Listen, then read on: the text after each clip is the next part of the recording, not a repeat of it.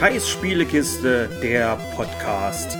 30 Tage, 30 Spiele. Heute mit Oddworld Soulstorm.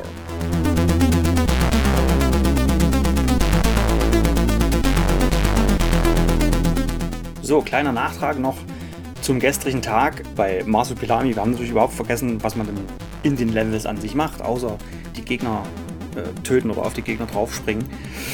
Bei Marsupilami sammelt man noch Früchte ein, die in den Levels verteilt sind. Und wenn man dann 100 Früchte hat, gibt es noch ein Leben dazu. Das ist so, da bin ich komplett drüber hinweggegangen, über diese Mechanik. Also man hat nicht unendlich viel Leben oder so. Man, man stirbt natürlich auch, wenn man irgendwo runterfällt. Beziehungsweise ist es so, dass das Marsupilami selber erstmal drei Leben hat, also drei Herzen. Und wenn dann diese drei Herzen weg sind, dann verliert man erst ein, ein richtiges Leben.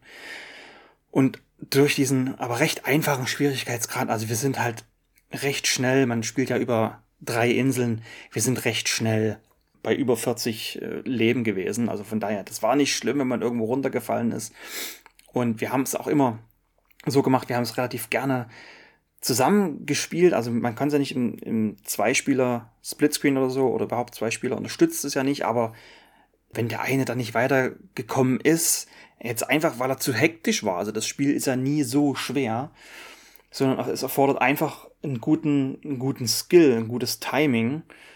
Ähm, dann hat der nächste weitergespielt und hat dann die nächste, was weiß ich, das Level zu Ende gespielt oder nur einen bestimmten Teil, bevor man dann den Controller wieder abgegeben hat.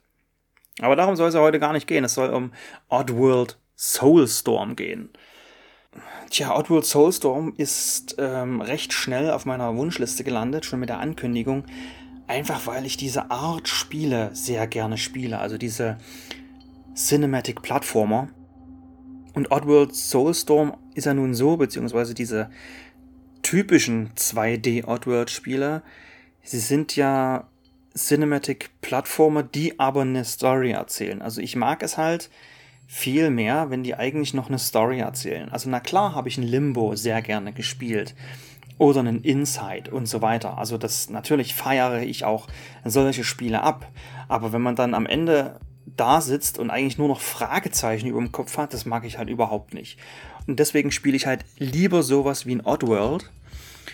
Und da muss ich halt sagen, der Ansatz erstmal, das fand ich toll, dass man halt nicht gesagt hat, wir machen ein 1 zu 1 Remake von Apes Exodus. Also das, es gab ja dieses Oddworld New and Tasty. Das war ja das Remake von Oddworlds, äh, von, von Oddworld Apes Odyssey. Und dann gab es ja noch Apes Exodus.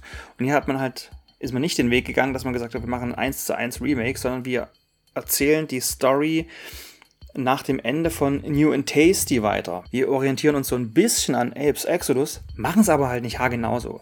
Und fand ich erstmal eine, eine, coole Idee, eine tolle, einen tollen Kniff, dass man halt nicht einfach dasselbe Spiel nochmal vorgesetzt bekommt. Dadurch hat man halt viel mehr kreative Freiheiten.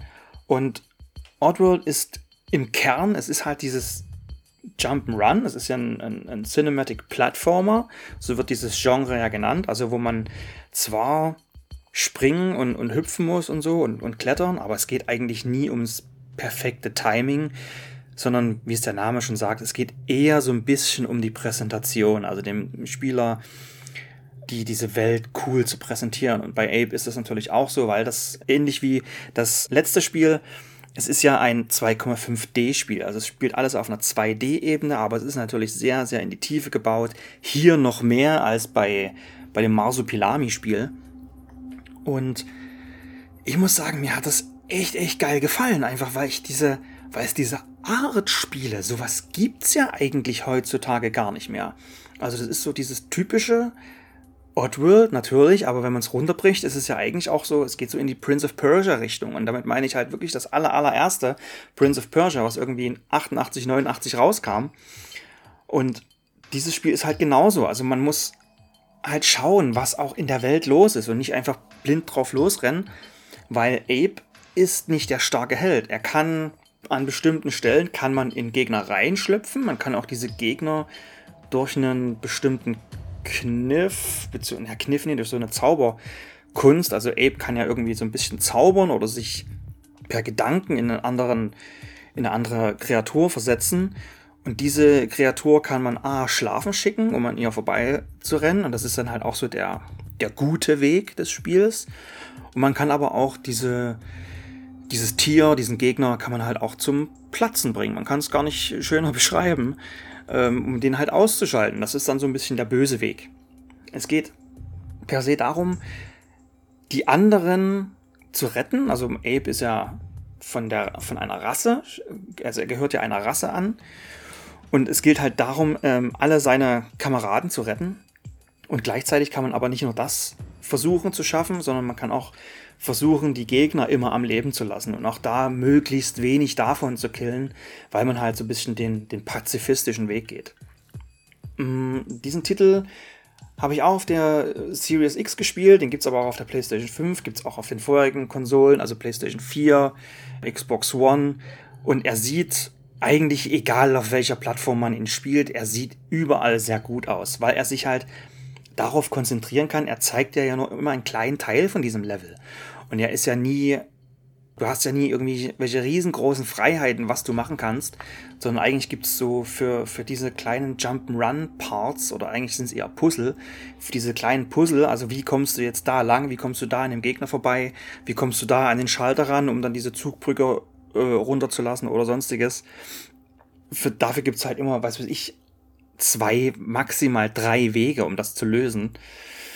Und trotzdem, dass es halt so ein, so ein eingeschränktes Spiel ist, wie gesagt, es hat mir echt wahnsinnig gut gefallen. Eben weil es diese Art Spiele, das gibt's halt nicht mehr. Und vor allem, wenn es das gibt, dann meistens nicht mit so einem Budget. Also, also was halt noch hinzukommt, ist, dass dieses Spiel, es sieht halt auch einfach Bombe aus. Also die Präsentation, das ist so, Triple-A-Niveau, obwohl das Spiel eigentlich kein Triple-A-Titel ist, weil einfach dieses Genre, dieses, dieses spezielle Jump'n'Run-Genre so in einer, in einer Nische steckt.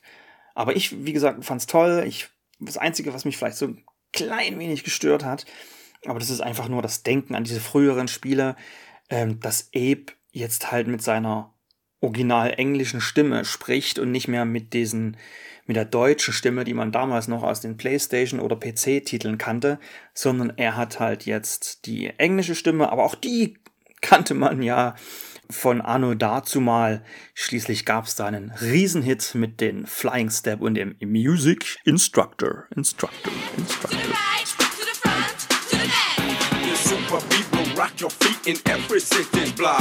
And just when you have best looking and really want to float, our big mistake is much too late. The aim controls the show. Aber wie gesagt, die, auch die englische Stimme fantastisch und man kennt sie ja auch noch von diesem ähm, Get Freaky Song von damals. Also von daher, es ist kein krasses Neu dran gewöhnen irgendwie an die Stimme von Abe. Man kannte sie halt vorher schon. Wie gesagt, die deutsche Stimme wäre cool gewesen, wenn es eine deutsche Synchro gehabt hätte ich fand es jetzt nicht so schlimm, dass es nicht der Fall war. So, das war's von Oddworld Soulstorm und morgen verlassen wir das Jump'n'Run-Genre und bleiben, zumindest von den Originalspielen her, ungefähr im selben Release-Zeitraum.